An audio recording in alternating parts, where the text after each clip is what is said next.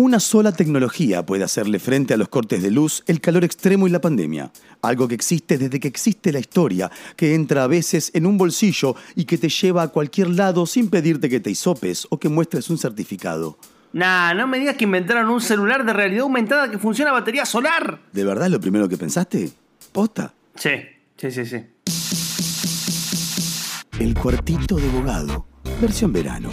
Un programa de libros, entrevistas, textos, recomendaciones, todo en una hora, para hacerte el aguante cuando no aguantas más. Ah, ahí va, la respuesta era libros. No, nada, me perdí un toque cuando dijiste lo de los cortes de luz, porque si hay corte de luz, ¿cómo escucharías esto? ¿No te parece? Ay, la Yeti. La Yeti yo esta vez, mala mía. Bueno, me pongo a leer en el cuartito mientras espero que vuelva la luz. El cuartito de abogado.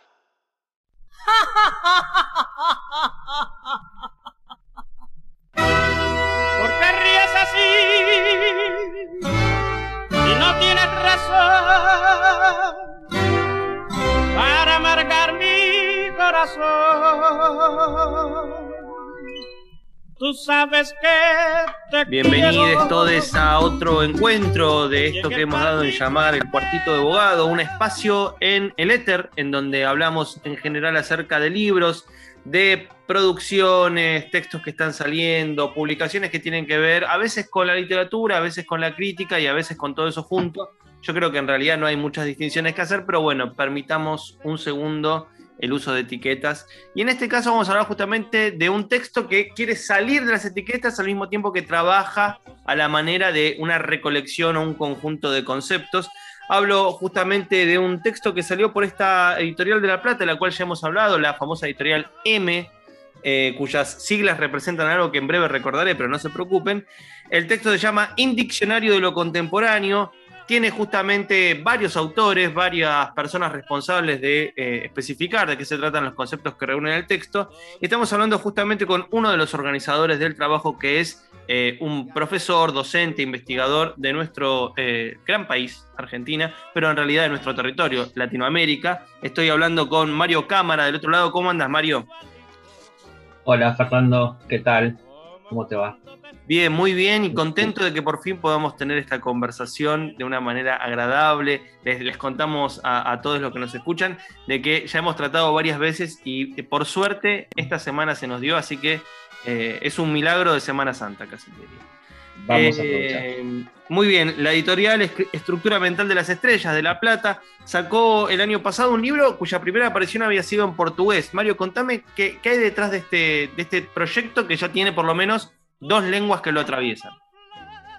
Bien, eh, bueno, el, el proyecto surge un poco de, eh, de algo así como un grupo de estudio o un grupo de, de- de colegas de distintas universidades eh, atravesados por afinidades electivas y por afectos elegidos también, ¿no? Porque de algún modo la- quienes, quienes terminan integrando este libro, que vos mencionaste el título, en el Diccionario de lo Contemporáneo, eh, bueno, mu- mu- mu- muchas de esas personas, eh, me incluyo, tenemos una relación eh, afectiva de larga data y también una relación laboral, podríamos decir, académica. Entonces, a lo largo de los años nos hemos ido cruzando en congresos, eh, también en algunas publicaciones, y puntualmente este libro surge como, idea en un congreso eh, en el que participamos varios, varios eh, de quienes están en el libro, en Colombia, en Cali, hace ya seis años.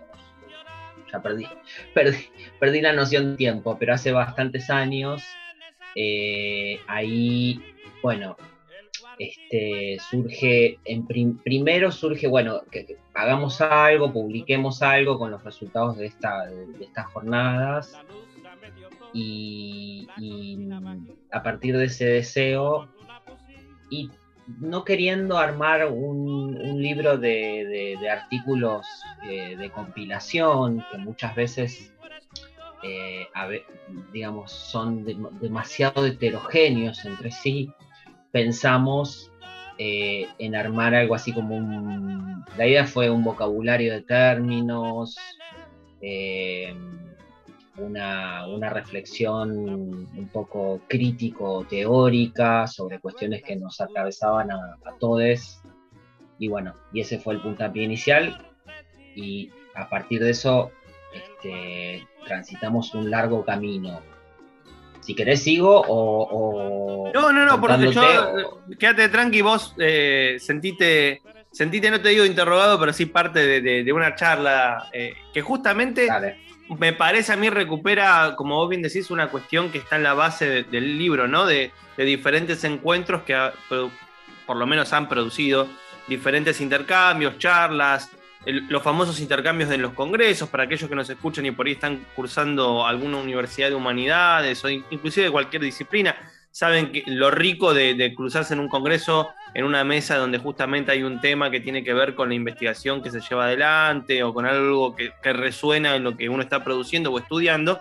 Y a mí me interesó muchísimo el libro porque justamente trabaja con un montón de categorías que tienen que ver con el análisis eh, literario barra cultural del presente, ¿no? Por ejemplo, uno de los primeros términos es archivo, que a mí me parece un, término o sea, muy notable, y si no me equivoco, eh, Reinaldo Márquez es el responsable o uno de los responsables de estar ahí en el archivo, a quien tuve de profesor cuando cursé hace ya bastante tiempo en la Universidad Federal de Minas Gerais, y que él trabajaba muchísimo ese tema e inclusive eh, tenía como esta especie de contrapunto con la producción de Silviano Santiago, eh, quien justamente en sus últimos libros trabaja una literatura de archivo. Bueno, primera pregunta, ¿no, Mario? ¿Qué pasa con esta categoría, con esta especie de devenir archivo de varios de los estudios que tienen que ver con la cultura o la literatura?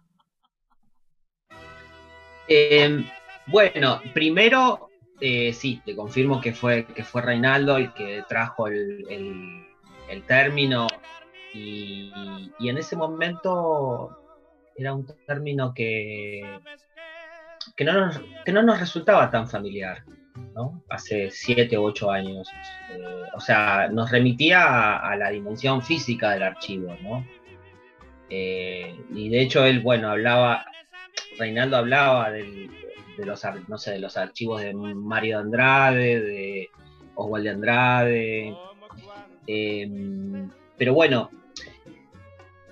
dos cuestiones sobre, sobre lo que está en el libro, ¿no? O sea, lo propone Reinaldo eh, y de algún modo eh, le, da una primera redacción y después pasa a otras manos el, término y ahí, bueno, también adquiere una dimensión un poco más eh, expansiva, ¿no? el concepto de archivo. en mi caso, como una digamos, como una reflexión más, más, en presente, ¿no? Eh, entiendo que, tu pregunta apunta también a, que desde hace unos años la categoría de archivos se nos ha vuelto más presente y también en algún punto más indispensable, ¿no? Por lo menos para las humanidades. Eh, yo en concreto, por ejemplo, en, 2020 di un curso sobre archivo en, el de la Universidad de Rosario y el año pasado di otro curso de doctorado en, la, Filosofía y Letras de la, Universidad de Buenos Aires. Y lo que noté en los dos casos fue como, bueno, una avidez muy fuerte de, distintas áreas, ¿no? Desde, eh, no sé, doctorandos y doctorandas en antropología, eh, obviamente en, algunos de historia, de artes visuales, eh, eh, tratando de repensar sus proyectos o, los objetos con los que trabajaban a partir de la idea de archivo. Me parece que la idea de archivo permite, permite tener, digamos, permite entrar a disputar eh, bueno, narrativas, eh, ordenamientos eh, y también sacar a la luz aspectos o zonas poco visibles eh, de la cultura o de la historia cultural de, Argentina o de, Latinoamérica o de donde sea. bueno, justamente, claro, sí, eh, pensaba que, coincido con, tu, observación de que en los últimos años empezó a ser un término un poco más a la mano, un poco más recurrente, y que también, digo, en un texto que piensa lo contemporáneo, piensa lo que está pasando en presente, el primer choque que uno encuentra como lector es eh, la categoría archivo está identificada justamente con cuestiones que a veces tienen que ver con un pasado muy remoto, el cual necesariamente hay que archivar. Remoto, no tan remoto. Eh, ¿Por qué utilizar, y esto lo digo como para también, para aquel que por ahí no está en, las humanidades, que, el término mucho no le suena porque no está habituado a ese corre de, de los conceptos que van como transmitiéndose por, uy, ahora se usa tal concepto, o inclusive conceptos que vienen a veces menos por la moda, sino por la necesidad del objeto. Digo, eh, ¿qué, tipo de, apertura, de, zona abre el concepto de archivo para pensar la producción latinoamericana del presente? Bueno, me parece que eh, es un concepto muy productivo para eh, un presente surcado por, por ejemplo, eh, no sé si, no, voy a decir nuevos activismos, pero surcado por activismos que han cobrado una visibilidad muy fuerte, ¿no? Eh, el feminismo, ¿no? Entonces me parece que y, los estudios de género, ¿no? o con perspectiva de género en el área de las humanidades son muy potentes hoy en día. me parece que ahí el concepto de archivo sería un ejemplo, este, ¿no? Puedo pensar otros. Pero me parece que ahí el concepto de archivo es un concepto interesante. ¿no? Eh, pienso, por ejemplo, eh, dos ejemplos que serían de las artes visuales eh, y, de muestras en concreto. ¿no? la muestra que estuvo en Malva durante casi todo el verano, que se llamó Las Metamorfosis, sobre la obra de Madalena Schwartz, eh, una fotógrafa eh, argentino-brasileña, europea también, que vivió en San Pablo y fotografió el mundo travesti de San Pablo de los años 70. Me parece que esa fue una muestra en la cual hubo un trabajo de archivo, un trabajo de archivo que conecta con eh, los movimientos LGBTQ del presente. Eh, otra muestra que tiene un par de años, que, es, eh, que organizó Cecilia Fajardo Gil y Andrea Junta, que llamó Mujeres Radicales, Radical Women, que no llegó acá, llegó a San Pablo, estuvo en, Los Ángeles y en Brooklyn. Revisó revisó la producción, eh, la producción en artes visuales de, mujeres latinoamericanas entre los años 40 y 80. Eh, y de algún modo ese también fue un trabajo de archivo. Entonces me parece que el archivo, digamos, funciona eh, como el lugar desde donde reescribir, ¿no? Centrado en, estas, eh, en, estos nuevos, en estas nuevas formas de, activismo o, de lucha por, lo visible o por, los relatos. Eh, y al mismo tiempo desnuda, como diría eh, un, crítico que, que, tiene un libro que a mí me gusta mucho, que se llama Anarchivismo, Maximiliano Andrés Tello, desnuda también el poder del archivo. El archivo no es algo inerte, eh, eh, situado en un lugar físico, sino algo que de algún modo está siendo actuante en, lo social.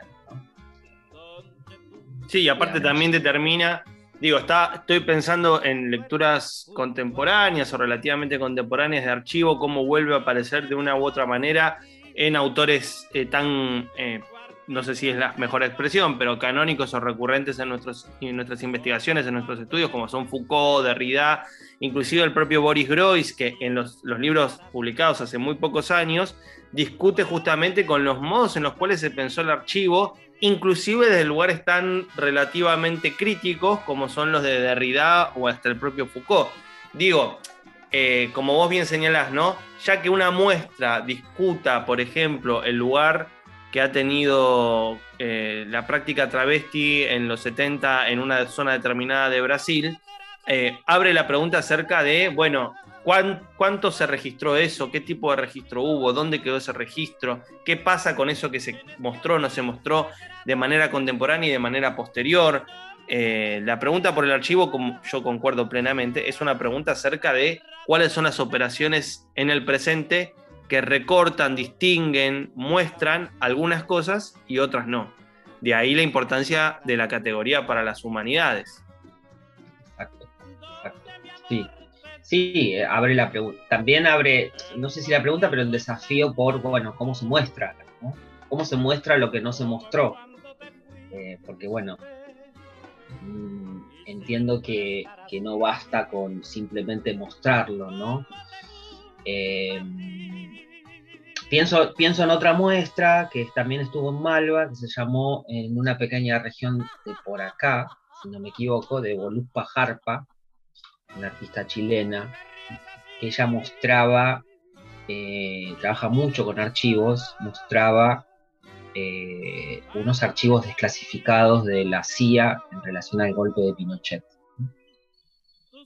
Pero ella, eh, digamos, lo que había hecho, había bajado esos archivos de la web que habían estado disponibles por un mes o una cosa así. Y lo que. Y esos archivos a la vez estaban todos tachados. O sea, muchas zonas tachadas. Y ella, por un lado, no, no intentó eh, dilucidar, descifrar lo que había ahí abajo. Y al mismo tiempo la, la instalación, que era una especie de sitio específico, ¿no? O sea, ocupaba esa, zona del Malva tan, que está en la planta baja y que es tan alta. Eh, los archivos los había colgado desde la, desde la zona más alta del, techo de Malva y obviamente uno no veía Lo, que, lo, que, estaba colgado, no, eran para leer los archivos, ¿no? O sea, armó una instalación en en donde uno veía los archivos y también sentía, bueno, que, los archivos a veces también son ilegibles, ¿no? Había algo del orden de la ilegibilidad del archivo, que me parece que también es algo para pensar en ese concepto. Bueno, y, mm, no vamos a hacer eh, un repaso sistemático por cada término, porque aparte estaríamos también mucho tiempo, pero sí, Mario, te voy a ir preguntando por, por los que más me llamaron la atención. El primero es archivo. Pero hay otro concepto que, a mí me, parece que es muy recurrente en todas estas discusiones, que es el de comunidad, justamente el segundo de los conceptos. Por eso digo, no te asustes, no es que vamos a repasarlos uno por uno. Me voy a quedar con tres nada más, eh, comunidad es uno. Eh, ¿Qué te parece a vos que el, concepto de comunidad por lo menos nos permite pensar acerca de, también ¿no? de estas producciones?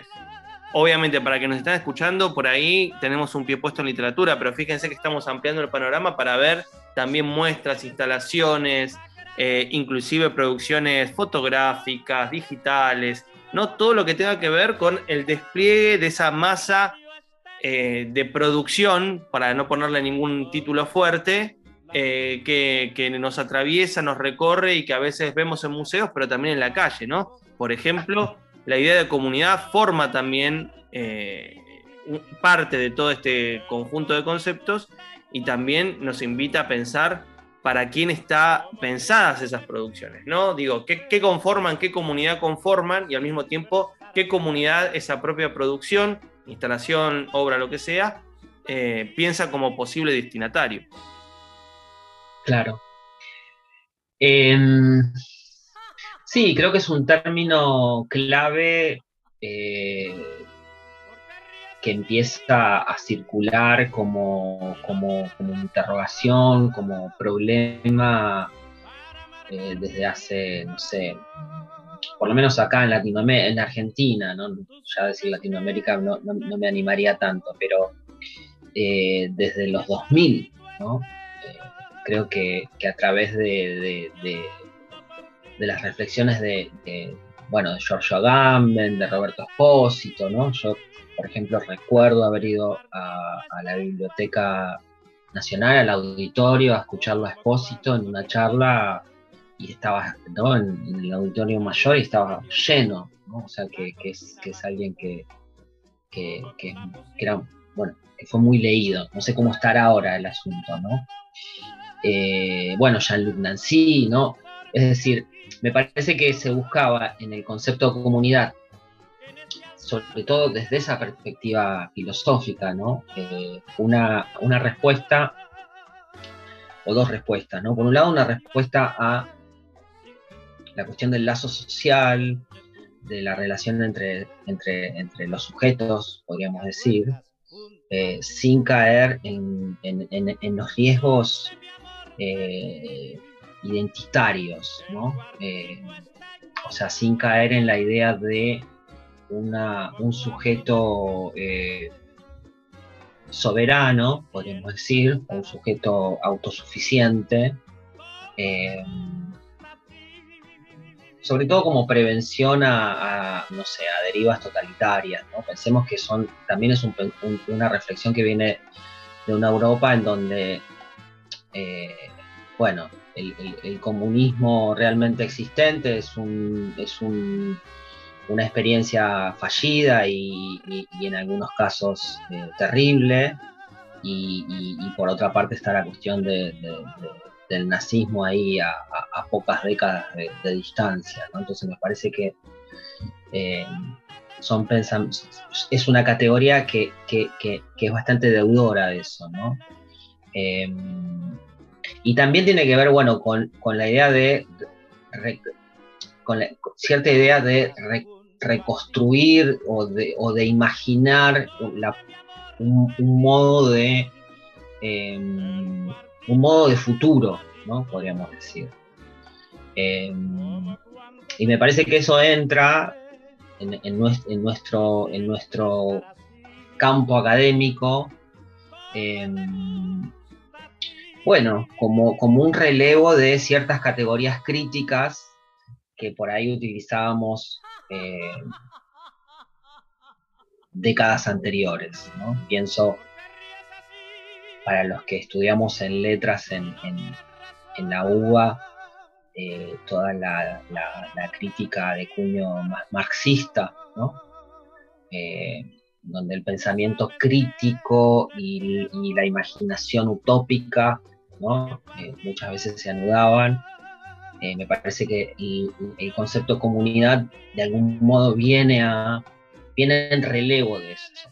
Eh, Sí, aparte también que digamos que después de, la, de la crisis producida justamente en el pensamiento marxista, si se quiere más ortodoxo, más cercano a los marxismos reales o al, comunismo real, una vez perdida la fuerza del concepto comunismo, había que recuperar algo de la posibilidad de la vida en común que el concepto de comunidad abrió, casi como una especie de subterfugio de decir, bueno, vamos a tratar de, mantener un campo de discusión relativamente similar, ampliado, transformado, eh, pero a partir de un concepto nuevo que permite articular todo lo que pasó.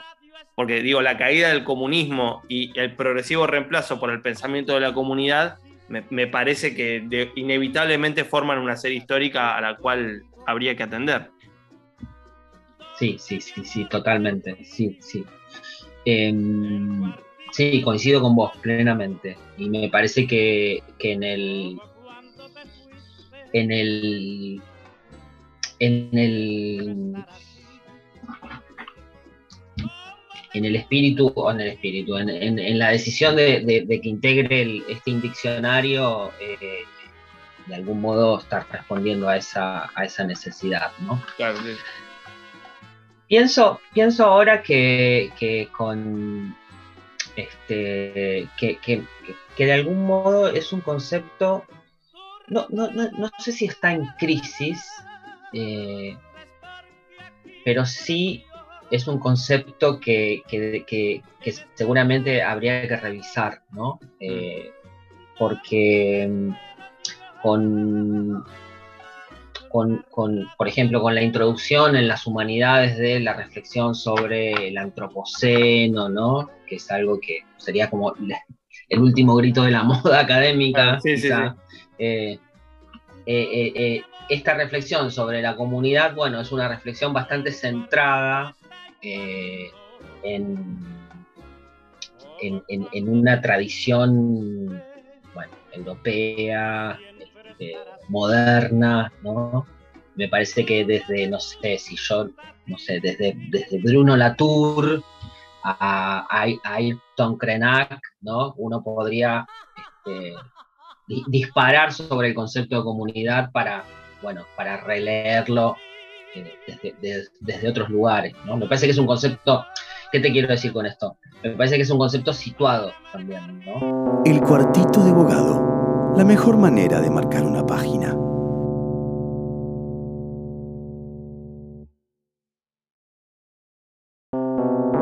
El cuartito de abogado, el poder a la imaginación.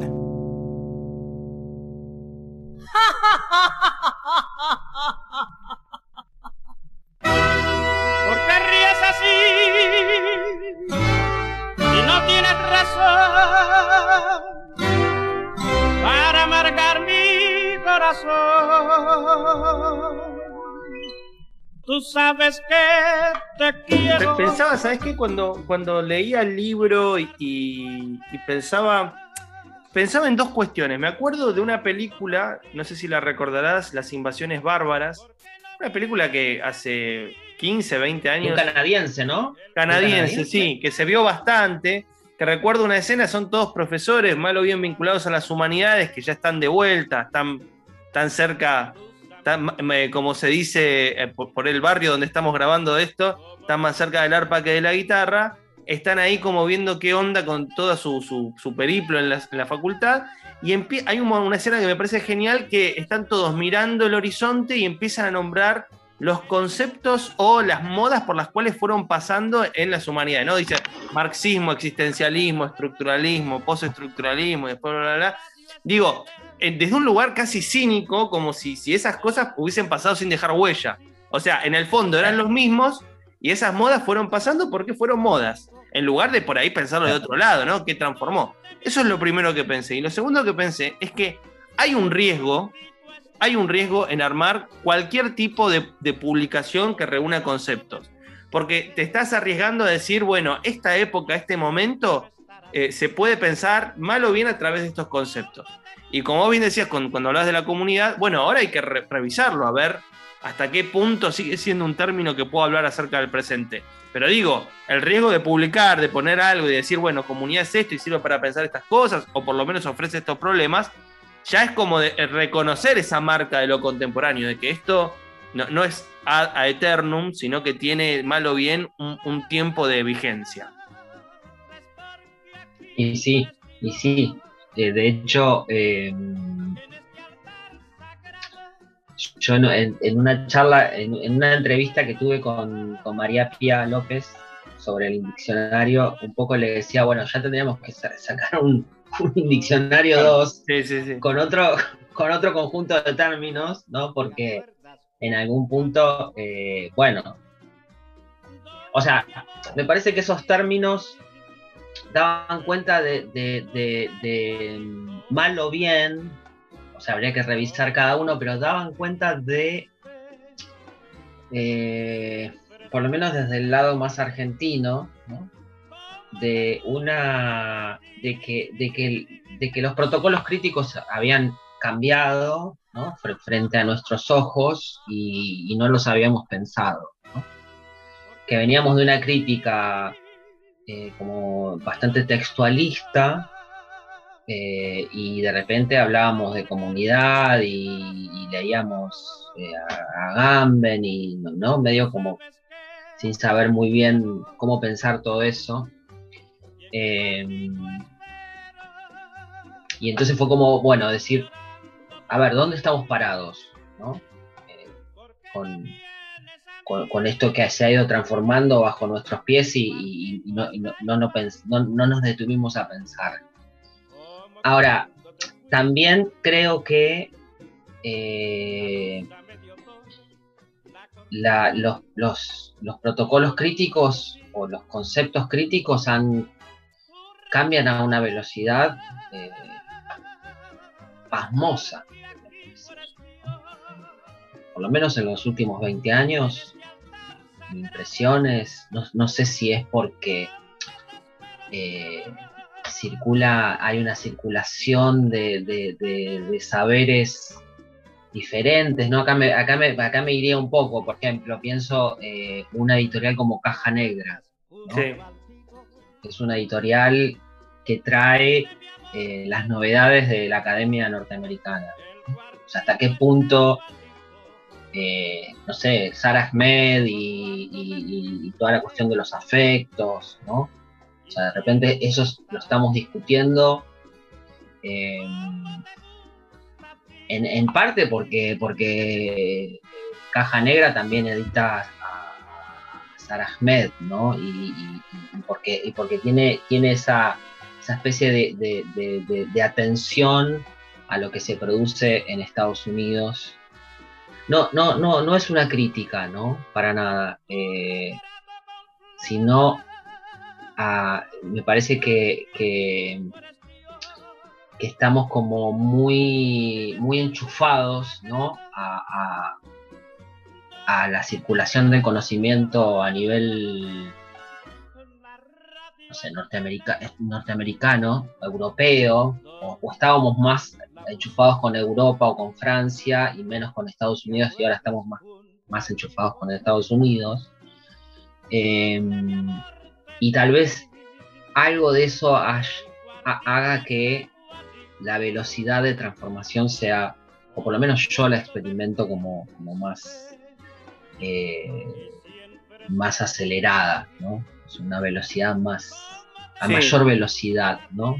Sí, sí, sí. Yo, coincido y, casi te diría que a veces en, la lista de los conceptos tiendo, a veces no sé si ya, estoy grande y, me pongo en una posición conservadora, pero tiendo a decir, bueno, quizás sería como prudente revisar como qué es lo que, lo que el concepto deja, deja atrás, en el sentido de cada concepto abre puertas para pensar lo nuevo, pero también cierra otras cosas que dejan atrás algunas cuestiones acerca de la literatura, de, la cultura, de la producción estética, eh, y que me parece a mí, que, acá viene el tercer concepto que te quería preguntar, se ve muy en claro en un concepto que ha producido mucha, mucha polémica en, Argentina y casi no sé hasta qué punto, vos me corregirás en todo caso, es uno de los conceptos de, cuño más eh, local, que es el de posautonomía, ¿no? Que es un término justamente que viene de una crítica cuya biografía también marca todo un arco de transformación, que es Josefina Ludmer, que digamos es una gran, gran, gran eh, responsable de que en la Academia Argentina y sobre todo en la Universidad de Buenos Aires se estudie algo así como la teoría literaria, o sea, un conjunto de saberes que englobamos en la teoría literaria, que viene de una tradición de eh, importación del psicoanálisis lacaniano, eh, de, también ofrecer una perspectiva muy cercana a la autonomía estética, casi les diría más cerrada y absoluta en su lectura de la llamada producción del boom latinoamericano, pero que en el último tramo de su vida, instalada eh, en la Academia Norteamericana, pero con un ojo puesto en la gran masa textual de, de lo que es Latinoamérica, acuña este término que es la literatura posautónoma o la posautonomía, primero literaria, pero yo lo extendería a la estética. ¿Qué pasa con ese concepto, Mario? ¿Cómo fue incluirlo? Porque me imagino que también a ella se pone como más tensa la cuestión porque sabes que estás entrando en un campo minado, donde hubo mucha discusión, hubo mucho ida y vuelta, sobre todo en los primeros 5 o 6 años del 2000, donde el concepto apareció y explotaron las respuestas. Digo que casi 15 años después, mira, me atrevo a decir casi 20, porque estamos rondando los 20. 20 años después de que el término apareciera por primera vez, ¿qué pensás que se puede decir acerca de la posautonomía ¿O qué cosas dejó la posautonomía para ver y pensar? Eh, Son preguntas largas, las mías me hago cargo, ¿eh? Son preguntas larguísimas. Disculpame, Mario. Ludmer estaba equivocada. Eh, no, hablando en serio, mira, yo, yo eh, doy clases en la UNA y doy teoría literaria y doy el texto de Josefina. Eh, o sea que vuelvo, vuelvo todos los años a leerlo para... Y mi impresión es, eh, o sea, desde, una perspectiva muy personal, es un texto con el cual yo he tomado distancia. Mm. O sea, me parece que es un texto, eh, en algún punto, es un texto que no comparto, o sea, no, no, no, no, no comparto que exista algo así como una posautonomía, no por defender una idea de autonomía, sino más bien, quizás yo defiendo lo que acá me pongo eh, ranceriano eh, eh, de Jacques Rancière, defiendo un régimen, un régimen de identificación. O sea, hay algo que nosotros identificamos como arte o como literatura. Me parece que yo eso defiendo eso, ¿no? esa especie de, bueno, que puede ser hasta convencional si se quiere, ¿no? Pero me parece que todavía funciona eso. Y si no, y si eso no funciona, no hay nada. Eh, pero al mismo tiempo, de algún modo, entiendo la gestualidad de Ludmer en un punto, ¿no? Eh, en el sentido de, me parece que es un texto que en su provocación busca o buscó eh, romper con como con algo así como con la férrea defensa del, autonomismo, ¿no? Eh, que buscó tratar de, porque quizá habría que leerlo también en el marco del libro de ella, ¿no? Aquí América Latina, sí. Eh, una especulación, me parece que busca desesperadamente construir nuevas lecturas, ¿no? Me parece que es un libro fallido, ¿no? Eh, pero en algún punto valioso. ¿no? Eh, viste que Hitchcock hablaba de las obras de, para las películas, algunas películas, creo que tenía la categoría, no sé si Hitchcock o los Cayers, del cinema, la idea de obra de arte fallida. ¿no? Mm. Bueno, me parece que es un gran libro fallido. Y es un gran libro porque de algún modo trae algo nuevo, eh, pero eso que trae no, no, no, me parece que no está terminado de eh, ser pensado. Claro.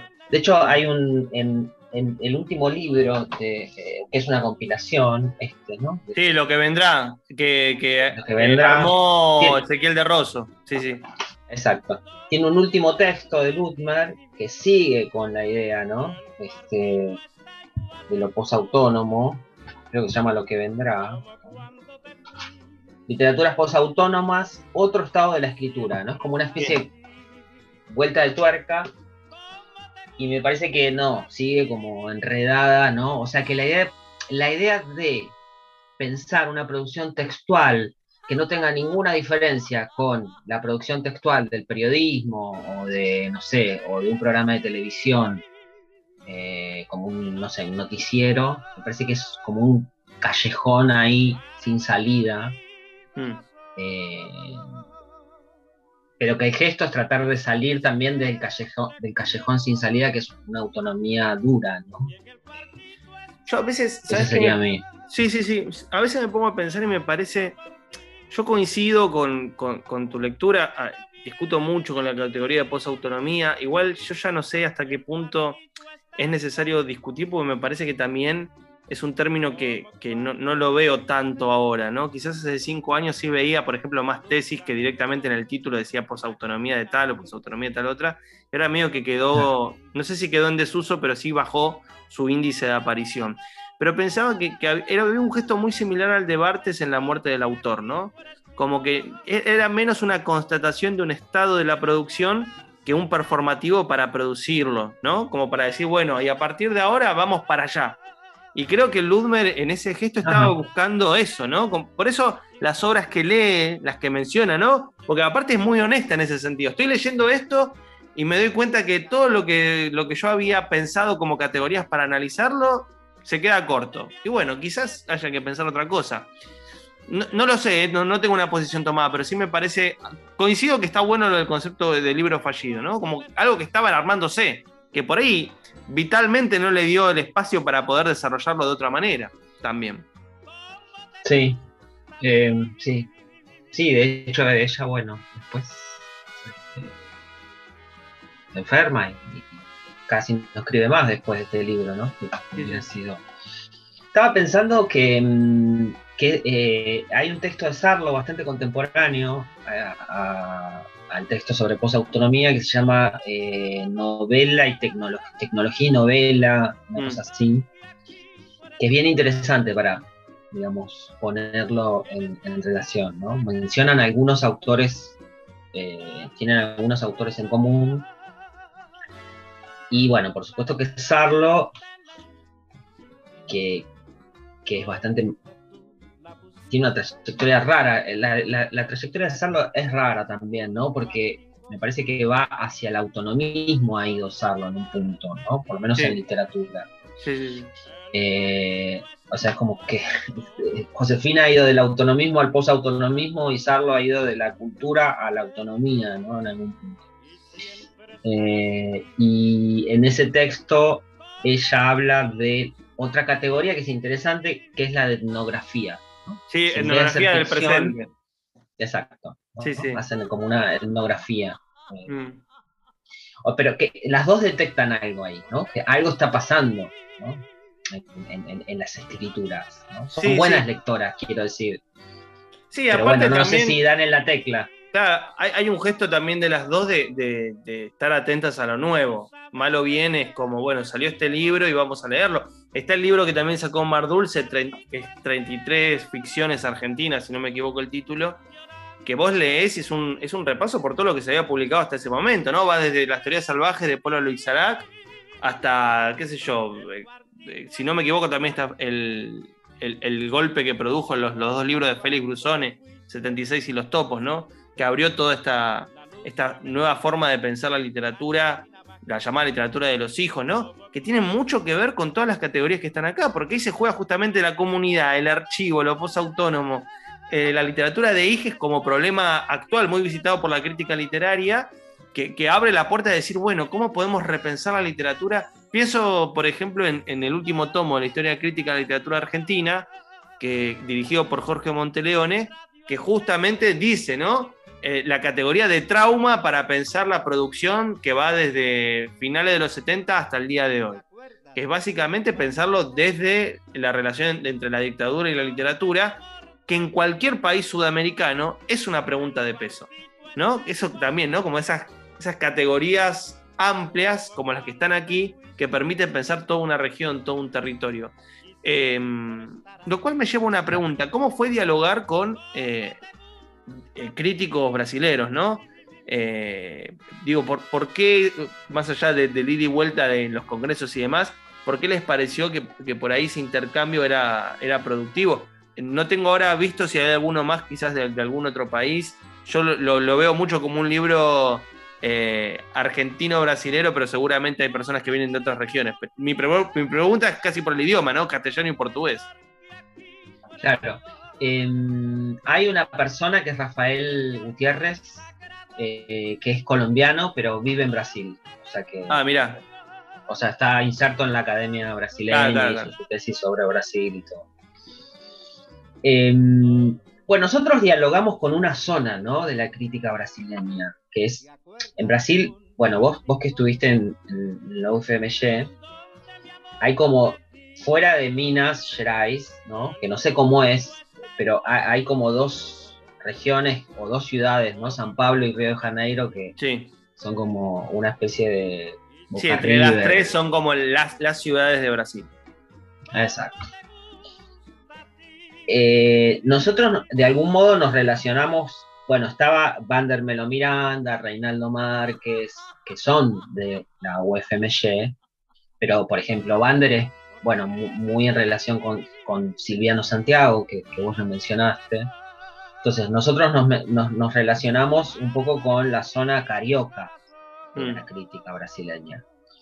Y con la zona carioca influida por, más bien por Silviano Santiago, ¿no? Eh, claro. Que es un escritor crítico. Eh, y, y eso, ¿por qué vino? Bueno, un poco viene porque eh, viene por Florencia Garramunio, básicamente. Que, es, que, era, en ese momento era profesora de literatura brasileña, o lo había sido hasta hacía muy poquito. Yo fui alumno de ella, yo empecé a estudiar medio de, de viejo. Eh, y me formé con ella y conocí a Silviano Santiago por ella, Diana Klinger, que también está ahí, casi el mismo recorrido, Luciana Di Leone, que también está escribiendo ahí, ¿no? te nombro las argentinas, eh, también el mismo recorrido. Eh, y entonces, de algún modo, ahí se empezaron a construir las, las, redes. O sea, Diana Klinger y Luciana Di Leone terminaron su licenciatura acá y se fueron a hacer el posgrado a, Río de Janeiro. Claro. Se quedaron, se casaron, tienen hijos brasileños eh, y son profesoras de allá, ¿no? Entonces, como ahí se construye una red eh, fuerte, digamos.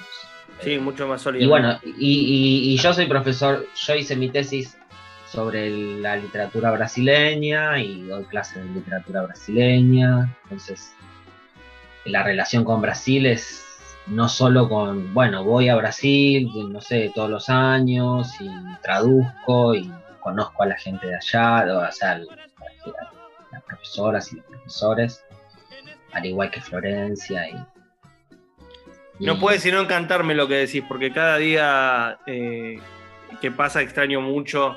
Bueno, ahora que se abrió todo de vuelta, ojalá pueda volver, porque nada, es, muy interesante comparar o tener la experiencia para aquellos que son lectores o cursan algo de humanidades, ver lo raro que es eh, ver un país vecino muy cercano en donde los, canales comunicantes a veces parecen como imposibles y después te das cuenta que existen y es medio raro. Tengo muy presente que, hay algo que, me impactó mucho en la Universidad de, Minas Gerais, es que en el espacio de investigación de literatura, eh, no recuerdo bien el nombre, pero tenían una reconstrucción de los, de los escritorios de los escritores eh, mineiros. O sea, había como una especie de cosa medio museística, por eso fui por el lado del archivo, ¿no? que, digo, acá sería como inimaginable, pero eh, ahí era necesario eh, reconstruir el, taller del escritor Miñeiro para poder pensar esa literatura. Va, no sé, a mí me, pareció como refrescante por lo menos decir, guau, mira esto. Pero bueno, nada.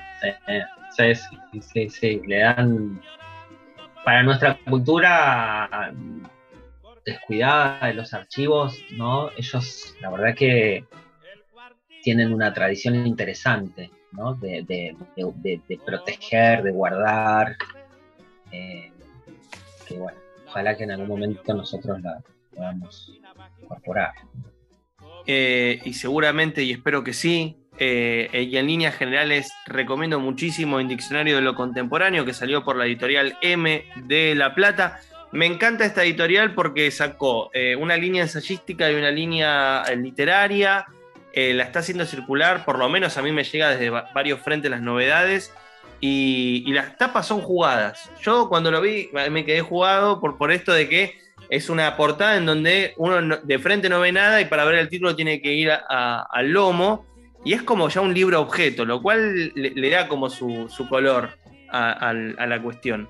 Eh, traducido por varias personas, una de las personas que hizo el puente, que es Guillermina Torres, a quien mandamos un saludo, eh, Mario, felicitaciones, es un gran libro, me parece que es material obligatorio de lecturas para cualquiera que esté pensando qué es lo que pasa en el arte o la literatura contemporánea. Y aparte abre preguntas, ¿no? Que eso es lo que me parece más interesante, porque no es, no es recoger solamente eh, una definición, sino que inclusive en cada término hay un campo de, discusión, casi te diría capturado por una pantalla, por una, perdón, por una cámara fotográfica. Eh, así que nada, te extiendo las felicitaciones y te agradezco por esta entrevista que hemos tenido. Bueno, Fernando, muchas gracias por la invitación. Fue un gusto conversar con vos. Y bueno, y quiero, quiero, quiero extender mi, agradecimiento de nuevo a, las editoras, los editores que sí, como vos decís, hicieron un libro muy jugado. Yo cuando lo vi no lo podía creer, lo que había, o sea, me pareció hermoso. Sí. Eh, porque el libro en Brasil es un libro común, o sea, es chiquito. Este, y cuando vi acá dije, wow. Sí, aparte, eh, digamos, impacta ya el tamaño, como decir, su, acá tengo, acá está la data. Claro, acá está la posta. totalmente.